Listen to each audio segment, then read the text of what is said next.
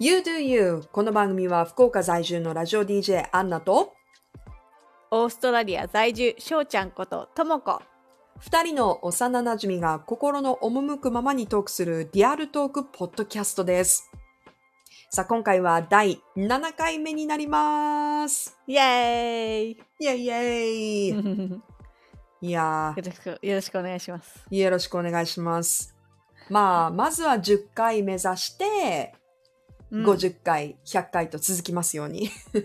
ねえ1000回。1000回？1000回何年だよ、いやー、長くね、うん。あの、皆さんに聞いてもらえるように頑張ります。はい。さあ、あの、まだ始めたばっかりなんだけど、メッセージをね、うん。いただいているので、ちょっとこの機会にまたね、紹介したいと思います。わーい。こちらは、えー、しょちゃんのお友達から感想をもらいました。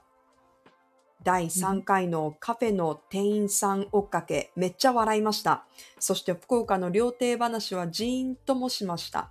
通勤に聞いています。なんか軽くなって心地よくお仕事ができそうです。と、あーもうすごい笑顔のね、絵文字いっぱいでいただきました。ありがとうございます。ありがと嬉しいね。うねえ通勤でみんな聞いてくれたら嬉しいね本当にうん。いや、あの、ポッドキャストなので、本当にお好きなタイミングで皆さうんん聞いてもらいたいし、またこうやってメッセージをもらうと、私たちもすごくアイディアが湧いたり、やる気も湧くので、えー今後もスタンド FM メッセージ機能であったり、SNS を通してメッセージお待ちしています。お願いしますお願いします。いやー、前回はですね、えー、しょうちゃんが娘のレモンちゃんを出産した時の話を聞かせてもらいました。うんいやー、私はあの、10歳の時からしょうちゃんを知っているから、お母さんになったっていう事実がやっぱりまだあんまり実感が湧かないんだけど、こうやってなんか会って体ないしねそう、まだ会えてないの。でも体験談としてこうやって聞いて、なんかこう感慨深いものがありました。うんうーん。ねねえ。いや、んすごいことしたよ。まず、あんまり言えてなかったけど、お疲れ様。うんありがとううん。で、うん、ね、もちろん今も子育てが大変だと思うけどね。うん、そっちの方が大変。そっか、やっぱそうなんだ。うん。ういや、でもね、私はレモンちゃんに会える日を楽しみにしています。うん。うん。軽いな。うん。うん。私は楽しみよ、ほんと。レモンちゃんに会っちゃったらもうどうなっちゃうのかなって思うぐらいちょっと楽しみにしてる。うん。ちょっと家族的なね、あのん感覚がもうすでに結構あるから、うん。成長が楽そしみなのと、うんうんしつけしつけとくわ、それまでに。ないのよ、もうのびのびね。甘やかせて、私に。はい。いや、でも、しょうちゃんの話を聞いて、私も3人兄弟、私は長女なんだけど、えっと、下にちょっと年の離れた弟と妹がいて、3人の中では、弟が海外で生まれてるのね。うん。で、アメリカにいる時に出張が多いお父さんがいない時に英語のできないお母さんがアメリカのニューヨークで出産を経験してて、うん。で、その時はもう本当に、まあ会話はね、できるぐらいだったんだけど、やっぱりこう、出産ってなるとね、細かいことを言う英語力もなかったから、うん。お母さんは、I'm in labor. ね、陣痛が始まりましたっていうワンフレーズだけ覚えて、明け方にそれこそ陣痛が来た時に、小学校低学年の私に今から行ってくるねって言って、一人でタクシーに乗って、自分で荷物を持って、でちょうどお父さんが出張でいなかったから、あの病院に行って、で、カウンターで、I'm in labor ってこう主張した時に、うんあの、もう、アメリカの人だから、OK! Oh my god! みたいな感じで、もうすぐもう、えっと、車椅子に乗せてくれたらしくって、でうわうん。日本だとそんなにもうね、そんなすぐ車椅子に乗る 乗るようなことでもないっていうイメージだったらしいんだよね、お母さんの中では。うんうんで車椅子に乗あでせられて。もさ、うん。わかる。なんかさる。フレンズとかさなんか載せられてたよああ、やっぱり。ドラマの中で。うん。やっぱりイメージがある。多分、しかも、なんか、じゃあここに乗ってね、みたいな落ち着いた感じじゃなくて、OK! Let's go! みたいな感じだったの、多分、お母さん的には。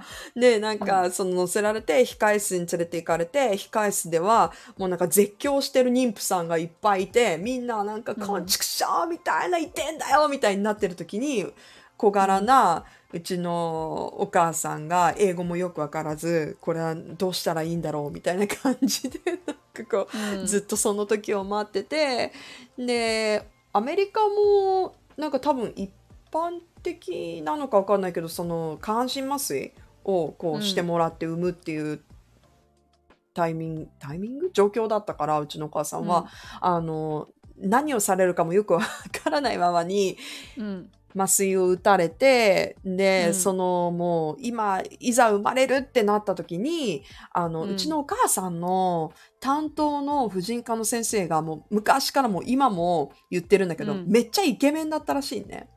うんで。そのイケメンの先生がなんかその分娩室に革ジャンを着て入ってきたらしくて、なんか、あのうちのお母さん「大丈夫?」って言って、うん、なんかそのお父さんがいないこと知ってたからその出張でねだから、うんうん心配しなくていいよ頑張ってって言って手を握ってくれたらしいのそれをうんいまだにうちのお母さんがちょっとホクホク顔で話すからお父さんあんまりいい気しないみたいな。うん。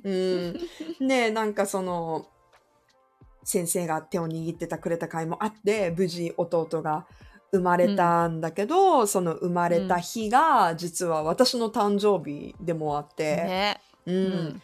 ちょうど私は弟と7年年が離れてるから、うんあの7歳の誕生日のプレゼントに弟が生まれました。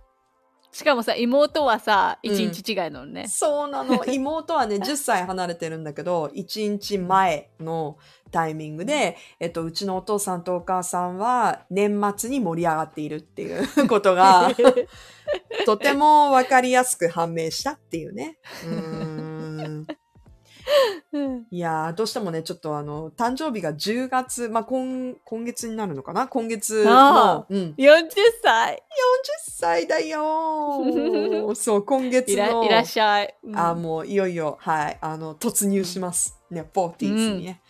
ううん。ん、だからもう、そっか、もう、だから、あ計算できないけど、えっと、33年前に弟が生まれた時の思い出話でした。うん。ねえ。ねいや、だからさ、ね今振り返ると本当にお母さん頑張ったなって思うし、今、うんあの、同じ福岡に家族みんな住んでるので、うん。うん、お母さんにのこの もっとね詳しく話すことはいっぱいできるんだけどお母さんのこの壮絶な出産話は、今も家族のこう、うん。笑い話。いい思い出だね、今となっては。そういい思い出。なんかその時はみんないっぱいいっぱいだったんだけど、う。うんん、なんかそのやっぱねお母さんを通して聞く海外での出産話も、日本とはやっぱ違うなって思う。んうんう。うんうん。うん。いやー、お母さん方は意外で、意外じゃない。偉大ですよ。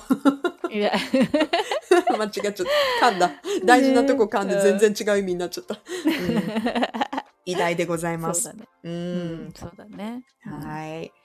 まあ、このようにね、いろんなやっぱりこう、ね、自分が体験したことだけじゃなくて、人から聞いた話も含めて、ね、自分の近い人の体験談っていうのも聞いて、やっぱりいろんな、うーん、経験してみたいなって自分も思うんだけど、今回はちょっとこう話を、トピックガラッと変えて、うん。まあ、。いろんなところでこう、まあ、ゼロからスタートっていう経験がある私たちっていう意味で、こう新天地新しい場所での友達作りについてちょっと喋ってみようかなと思って、うん。うんうんうんでなんかこう若い時とあと今も含めてなんかそういううん新しい出会いってどんなところにあるのかなっていうのを話してみたいと思います。うん。うん、まずだから若い頃だよね私はでも若い頃の一からっていうとそのうん横浜から福岡に引っ越したっていうのが一番大きいんだけどうん。翔ちゃんは若い時にいろんな場所に行った経験があるじゃん。うん。でそれに加えて合間に例えばその日本に帰ってきたっていうタイミングもあるだろうから、うんうんうん、どう？なんか若い頃まず。うん。うんそのどうやって友達作ってったなと思う学生時代とかのつながりを省いて、うんとね。うん、まあバイト先は奥さんたちばっかりだったじゃんそうね私たちほら高校行かなかったから、あのこの件についてはもっと早いエピソードで話しているので、あのうん。まだ聞いてない人は遡ってみてください。うん、え日本でってこと？日本でどうやって見つけたか？いやもう関係なく、あ本当？うん。そしたらねでもやっぱりあーニュージーランドの時は、うん、うんとやっぱ同じ時期に行ったオリエンテーションみたいなので会った子たち。うん。私はね日本人とつるみたいタイプなのすごくあーなんかさほら逆うん。にそうやってつるまないようにする人もいるじゃん。語学そうだよね。英語のためにね。の勉強のうんために、うん。じゃなくて私は、ううん。んもう日本人大好きやからうん。日本人の友達はなんかもうなんか、うん、安心できるブランケットみたいな存在だから、うん。そう。必要だったすごく。だからそういうオリエンテーションで会った子たちとか、うん。そうだね。あとはどこで会ったんだろうあのやっぱでも最初のニュージーランドはそうだった。そういうので会ったうん。子たちつながりが多くて。でもね私ねブロガーだったんだよね。おー。あのブログを書いてたの日記みたいな感じで。ニュージーランドにいた時は書いてなかったんだけど、カナダに行く前ぐらいかな。うん。多分から書いてたと思うんだよねなんかそれ写真も好きだったし撮るのが。そうだね。だからそう、そういうのを撮ったりして日々のことを書いたりしてブログ書いてて、うん、うんでカナダに行くってなった時に誰も知らないじゃない？そうだよ。だから調べてググったんだよ。なんかなんか日本人カナダた例えばバンクーバーだったかバンクーバーとか。うん。なんかあと私が働きたかったカフェうん。の名前を入れてうん。やったら、たまたまヒットして一人うん。なんかブログ書いてる子がいて、そのカナダのバンクーバーで私の働きたいカフェであの働いてる子がいてうん。あのそれでなんかコメントしたんだよね。うん。私も行くんですけどみたいな。うん。そうそれで、えーじゃあ来たらお茶しましょうみたいになってで行ってその人しか知り合いはいなくてでもう2回目だったからワーキングホリデーは、うん。そういうなんかエージェントとかも何も通してないからあのそうその子に会いに行ったの数日後に。へえそっか。まあ今ももちろんねブログはあるけれどもでもその時代で言って結構早いよね早いよ。だって SNS でつながるのとまたちょっと違うからね、もうちょっと先じゃん。そうね。うん。そうね。そうだね。へそう。ー。ブログってなんかすごくパーソナルななんかものじゃない？結構、うん。なんか結構掘り下げて書くっていうかさ、ううん。ん、なんか部屋みたいな感じ。うん。そう。でそうそれだからブログがね結構多かったかな。イギリスに行った時もうん。ブログずっと書いてたからうん。なんかね逆に今度なんかメッセージが来た。ブログに。ななんんかかいるんですけどそうそれで。とか行くんですけどって。うん。そうそうそうそう。それで友達になった人とかもいるしあと mixi あったじゃん、あー。まあだから今で懐かしい、うん。ね、言う SNS だよね。一番そうだね、近いそうそうそうそう。それでやっぱり同じ時期に行く人でうん。友達になるっていうのがやっぱ多かったかな、あそーれだね。あとはやっぱ仕事じゃない？仕事が一番うん一緒にいる時間も長いし、うん。うん、なんかそれで。逆にじゃあ現地の友達ってどうやって作ったの、まあ、仕事だよね、うん。やっぱり。うん、もうカナダなんて日本人私しかいないからうん。そのカフェでね。そう。だからそうだね。そういう感じかな。あとはすぐ彼氏ができちゃったから。彼とばっか遊んでたかな。ああうん。そっかそっか。そうだね。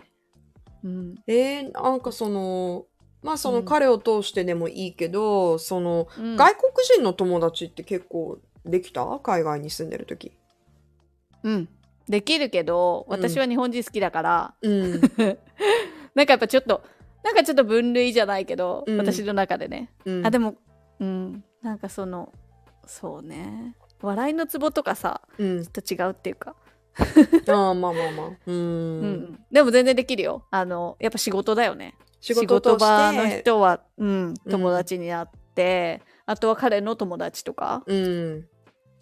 うん、それぐらいしかあとお客さんお客さんも友達にはならないけどでもまあまあ毎日会うし知り合い。うん。な。うん。うんうん。そうだね。えーうん。でももうやっぱりまだ今ほど SNS とか発展してないっていう感覚はあったけれども私たちの時代ではもうそれこそ、えっとまあそのメッセージボードとかブログっていう形で知り合う機会はあったんだね。うん。ブログ様々だった、うーん。うんうん、そうだね。でオーストラリアは友達全くいなくて。うん。なんかブログもなんか別に探したりもしなかったかなそういう風には。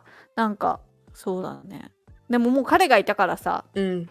なんかそういう風にわざわざ探したりはしなかったけどそれでちょっと最初の3ヶ月誰も友達もいないし仕事もしてないしなんかなんか結構ちょっとなんていうの落ち込んでたなすごく。あー逆にパートナーがいるから、なんかそこまでね、うん。なんかオープンにこう探すって感じでもないし、じゃあどういうつながり、うんうん。作ろうっていうのは考えるかもね。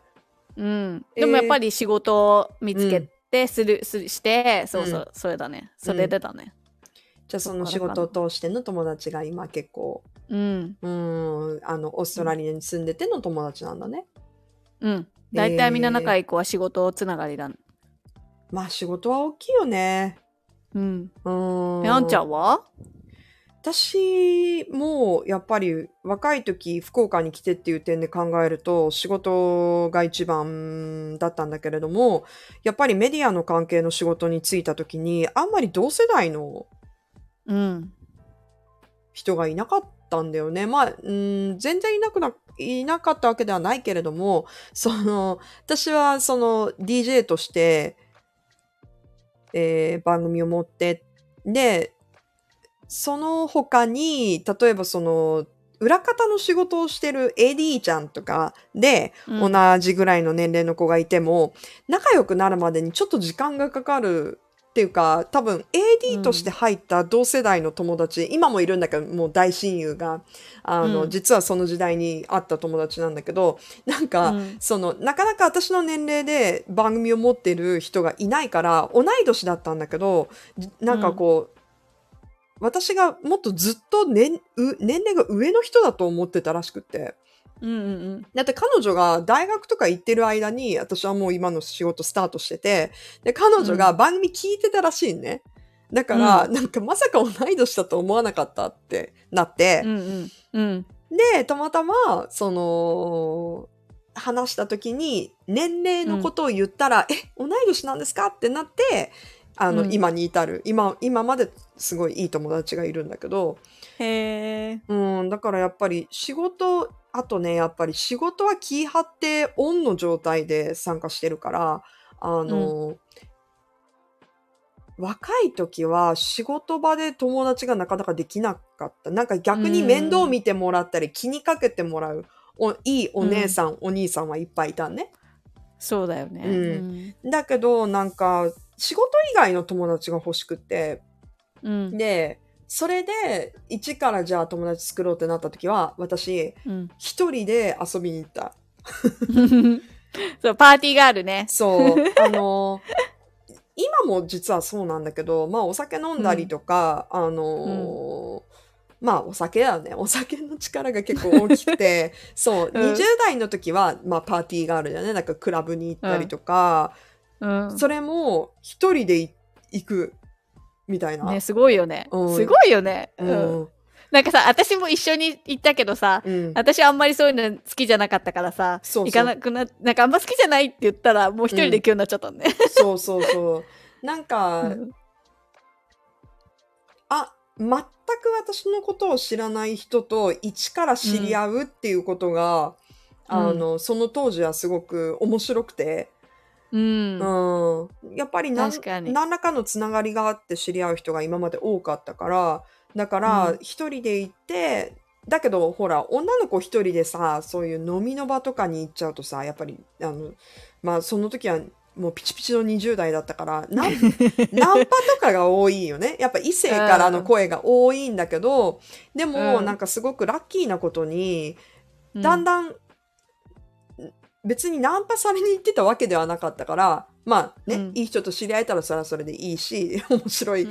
なんかこう出会いもいっぱいあったけど、だけじゃなくて、もちろん女の子とも私結構喋ってたのね、なんかうん。行って。で、なんかその、だんだんほら顔見知りになってきた時に、その自分が信頼する人に紹介ししてもらったりとか、この子ね、なんかよく来るよみたいな感じで教えてもらった女の子と、じゃあ、うんえっと、来週も一緒に来ようとか言って一緒にうんなったり、でもそこで作った友達とも今も友達なんね、うん。うん、だからあの意外といい いいうんうん。出会いがあったっていうのもあるしあの、逆に私の友達作りそのなんて言うんだろう。仕事以外とかもともとつながりがある以外での友達作りってそういうのが多くて、今も私一人で結構 あのコロナがもうね、落ち着いた後に飲みに行ってうん。でそのお店の店員さんとか、うん。その日に来てるお客さんとかと話すのが好きなのね。そういうのすごいよね。うん。だって一人で行ってさ、うん。なんか新しい人に喋りかけるって結構チャレンジャーよね。うーんまあそう、うんまあお酒の力があるから。大きい大きい。お酒の力は大きいんだけどでもなんかやっぱりそこであんまり例えば自分の話とかもせずにうん。うーんなんかこういい意味で上辺の話うん。をして、うんうん。なんかこうあのそれですごいちょっときなんていうんだろうリラックスできるところもあってで、うん。そこからだんだん、まあ、その通うようになって、えっと距離を縮めていくみたいななんか、うんそれでちょっと自分のこともちょっとずつ話してみたいな感じでうん。輪を広げてるいまだにそういう形で広げてる。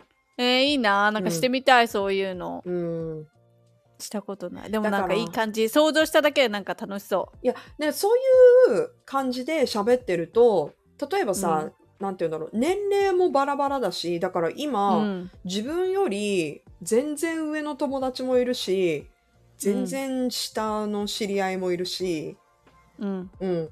なんかそういうほら、例えば若い子たちと喋るときは、なんか、え、最近なんか何？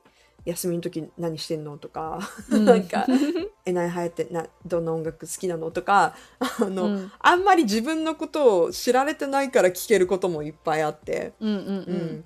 でなんか本当にこの子いいななんか信頼できるないい人だなっていう子にはね自分の素性を明かしたりするんだけどなんかあ実は私こういうことしててみたいな、うん。うん、っていう話もするんで名前名前自己紹介したりとか。でもそれまではなんか本当にこう気軽にうん。なんて言うんだろう、ちょっとこう、リアルアンケート調査みたいな、なんか今,、今遊びに来てる人たちはどんなところから来てて、どんなことに興味があって、福岡に例えば遊びに来てるんだろうとか、うん。うん、なんかそういう、やっぱ自分の仕事とも関係してるのかもしれないけど、なんかそういうアンケート的な質問するのは結構好き。うーん。だから、なんか県外から来た人に、なんかおすすめの、なんだろう、なんか、もつ鍋屋さん紹介としたりとか、うん。全然してる。なんか、あ、何？明日何食べるあ、ここのお店いいよとか言って、じゃあ予約してあげようかとか言って、その場で 電話して予約してあげたりとか、うん。うん、意外としてる。へうん、でも楽しい、すごく。うん。うん、いいね。逆にさ、か SNS のいいところって、なんかうん。電話番号を交換するほどパーソナルじゃないけど、だけど、なんかこう、つながることが気楽にできるじゃん。うん。うん、だから、その中でも本当にちょっとこう、また連絡取りたいなとか、知り合った人に、うん。あのー SNS 交換したりとかして。うんううん。ん。うん。で、またなんか、今機会があったら、あったりとか、うん、遊びに行ったり、飲みに行ったりっていう人はいる、今も。へえ。なんか今思い出したんだけど、そういう話聞いてて。うん。なんかねあのコロナってさ全然出られなかった時家から、その時になんかたまたま私のよく見てたウェブサイトかなんかであのあんちゃんに前話したと思うんだけどなんかアプリ新しいアプリみたいのが出て、名前も忘れちゃったんだけどね。なんか世界中のうん。だうんと人と電話で話ができる。自分の電話番号は出ないんだよ。うん、そう。アプリをあっちのも出ないし。うん。そうそうそうつなげてくれるの勝手にアプリが。う。ん知らない人と、うん。それで本当になんかあれだよね。お見合いみたいな感じよね、うん。なんか知らない人と勝手につながってそうこの時間帯は空いてるみたいなのを多分うん。クリックとかしとくと、勝手にかかってくるんだよ。知らない人から。そのアプリを通して。そう。それでそう、うん。話した人日本の人とかであ結構話したんだけどうん。あのねすごく良かった楽しかった。全然知らない人と話して。それってさなんか私の中ではも友達、うん、選べるの？なんか選べるの選べこるの。の地域の人とか。そ選選べる。う、うん、それでそれも面白いよね。そう日本の人で話した。そう。すごい面白かった。でなんか私結構最初からめちゃめちゃオープンだからうん。なんかそのなんていうの？その最初の知り合おうぜ。なんかなんかちょっと探り合うみたいな時間が私結構しできないっていうか、うん。しないっていうかもうもうかもう全部もう今までずっと知ってたみたいな感じで喋っちゃうから、うんうん。知り合いだったみたいな。うん。なんかそうしてると結構あっちも結構ほぐれてくるっていうかうん。相手も同じああってなってこうなんか同じなんかレベルで話せるようになってくるからうん。すごいそうそれはあるなと思っててなんかそうそういう感じでなんかだって限られてるじゃんその人と喋れる時間も。だからもったいないからそう。制限があるの？あないけど、うん。でもそんななんかさあそうね。くさくない？全部じなんかこう、うん、だからそう。結構まあその話が続く間っていう時間でね。うん、うん。そう。それがねすっごく楽しかった。えー実際うにん。まあ話せる範囲でいいんだけどなんかどういう人と話したっていうのはあるの？うんとね日本のねその人は結構私の中でも友達たまにどうしてるって本当にたまにあの、うん。あの LINE とかするんだけどうん。あのあ交換したからね LINE とか、ううんん、とその人はねえっとねどこに住んでたか忘れちゃったけどね、うん、と車椅子の生活してるの。うんうん。そうそういう話とかね結構聞いなんかどんな感じなん？みたいな。そうそうそうそう。なんでなんでそうなったんみたいなさ。うんうん。なんか結構、なんかそういうふうにずかずか聞くからなんか「君面白いね」みたいななんか言われて。何歳ぐらいの人なの？ほんとね結構年上だった気がすうる、ん。うん、50歳ぐらいかな。うん分かんないけど。うん、でそう結構その人とは何回とも何回も喋った。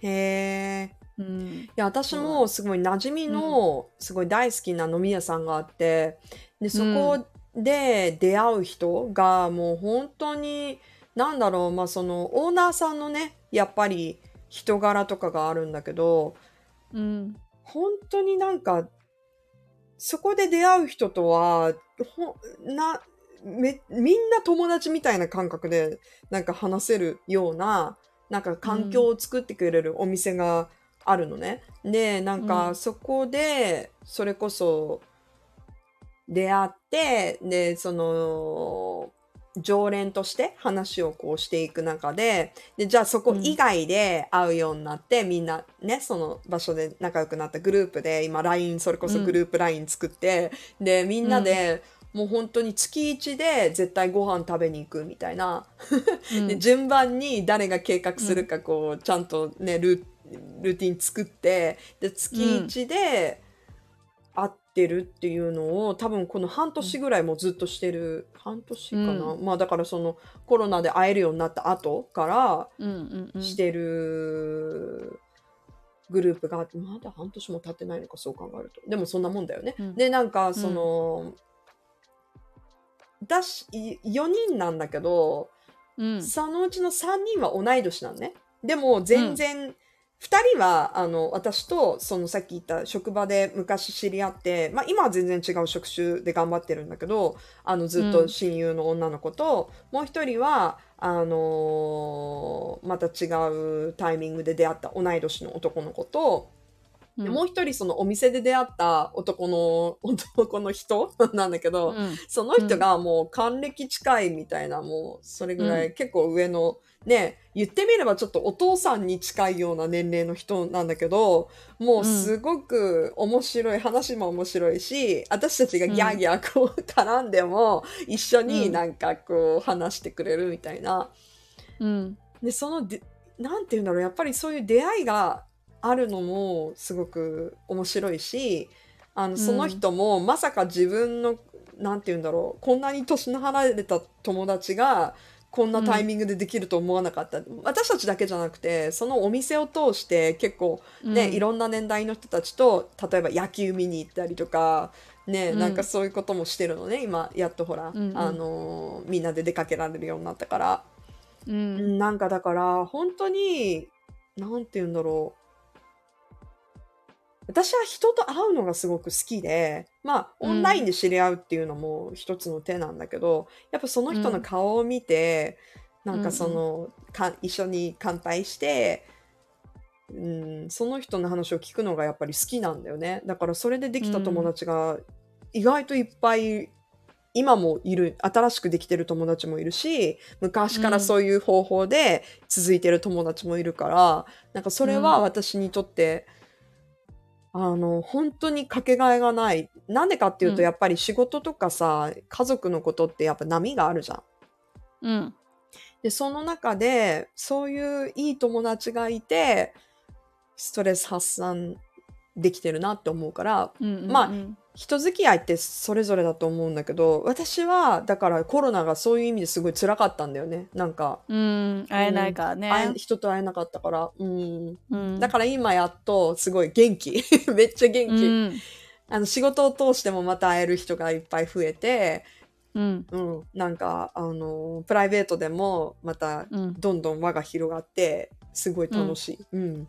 うーんいいね。うんなんかさそれその話でさその素敵なお店の話をしててさそういう仲間の話を前しててさ、それでなんかこのポッドキャストのアイデアも生まれたよね。ああそれも今思い出したけど。大きいと思う。なんかこうね、うん。最近やっぱ私もこういう場所があってっていう話をした時に、うん。なんか私たちもこうやって自分たちの話をねこうあの聞いてもらう中でなんかこうコミュニティができたらいいねってそうコミュニテね、ィうん。ね。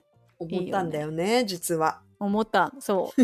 ね素敵だね。だからみんなも友達が新しいなんかその世代がまた違う友達ってすごくかけがえないよね結構。いやー私だからどんどん作ってほしい。うん。うん。だからやっぱ一人で飲みに行くってチャレンジしたことない人はうん。やってみたらいいかもね。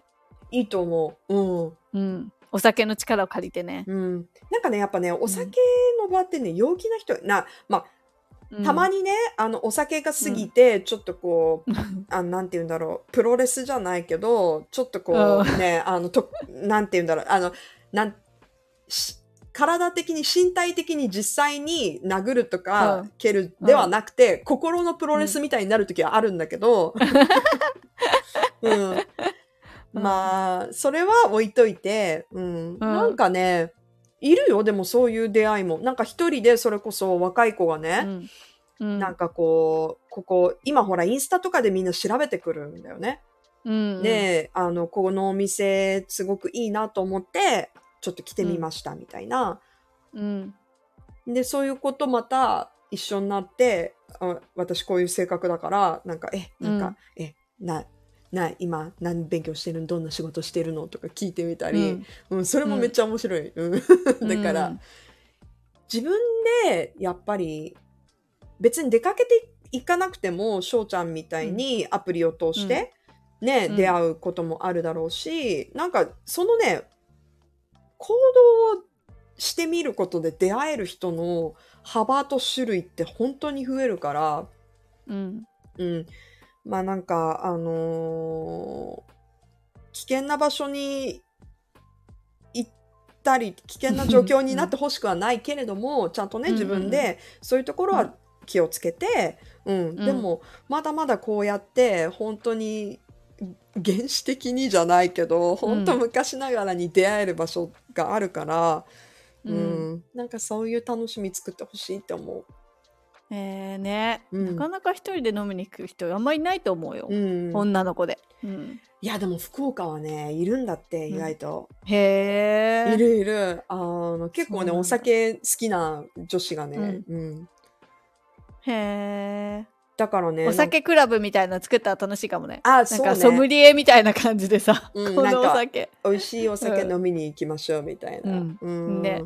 うん、だけどね、そのね、もう一つあるのが、なんかこう、うん。例えばさ、じゃあ連絡先交換して、今度飲みに行きましょう。予定を作って、ううんん、と、って結構ハードル高いと思うんだよね。うんうんうん。私の好きなのは、その、私うん行きつけのお店が何軒かあるんだけど、うん。うんうんそこで出会うのが好きなの。うん。またあまた会いましたねみたいな。そう。なんか自分勝手かもしれないけど、その時に会って、喋って、深い話する時もあれば、軽い話で終わる時もあるみたいな。うんうんうんで、その場所があるっていうのが、人にとってどれだけ安心感があるかっていうのを最近感じてるから、それは、うんえっと、飲み屋だけじゃなくて、自分のラジオ番組もそうだし、うんゆくゆくはこの番組がそうなってくれたら嬉しいし、うん、あのー形はそれぞれだと思うね。うんうん。だから、ここに行けば会える人がいるっていうことがこんなに、うんあの、楽しいことなんだって、最近ほっとするよね特に思う。うん。そうだねうん。安心するしねう。うんんそうだねみんなもそういう場所がねあるといいなと思う。いつも思う、う私。そう思ってる。みんなにとってそういう場所があるといいなって。うん。うんうんそうだね、うんまた母になったらまたさなんかできそういういけないじゃんそういう風に。そうでしょ、うん。あちょっと出かけようみたいな。本当にね何もできなくなっちゃった。いや、わかるよ。それはわかる。うん。どうしてかっていうと、自分はほら子供がいないじゃん。うん。だから、どうしても子供がいる人とのそのペースがうん。変わってくるんだよね。ううん。ん。だけど、私は、そのいる人とも遊ぶし、ね、いる人のタイミングで会うときは、そういう友達もいるしね。あの、家族がいる。うん。だから、まあ、その、まあ、全部そうしろっていうわけではないけれども、その、子供がいる人たちにとっては、やっぱりそういうね、場がある。ね、例えば、だからうん。ママ友がいる、パパ友がいるっていうのがまた、ね、あその、うね。ん、いい。なんか今はその作り途中うん、作り途中な気がする。ママっていうこのなんか生活スタイルの中でそういうほっとできる時間作りうん。どこかで見つけるためになんかいろいろ偵察してる感じがする。そうだね。だからまたちょっと翔ちゃんのママ友話も聞きた。いし、うん、だからどう、うん。だ、だってさ、自分にそういう、いやだから今やっとレモンちゃんもちょっとほら、うん。大きくなってきたから、それで外に出れるようになってできる友達もいると思うから、なんかそういうほら、うん。海外でのママ友事情のも聞きたいし、ま、なうんママ友っていう言葉もあんまりちょっとごめんね実はあんまり好きじゃないんだけど、そういうなんか育児友、育児友達みたいなうんうんうんうん、うん、なんかそうだね。うんわかった。もまたそういう、うん、アップデートがあったら教えてください。はい。はい。そうだね。ほんとみんなそれぞれ生活スタイルが違うからね。そう。うんでも、うんなんうん、その新しい友達を作る心のなんかそのドアは開いててほしいなと思う。意外と自分で求めると、うん、うん、またあそういう。私がってことじゃなくてみんながってこと、あ、ね、みんながみんながそう。あそうね。翔ちゃんは開いてるのは知ってるから。開いてめっちゃ最近めっちゃ無理にでも開いてるから、うん、うん、そうだね、うん。ううん。ん。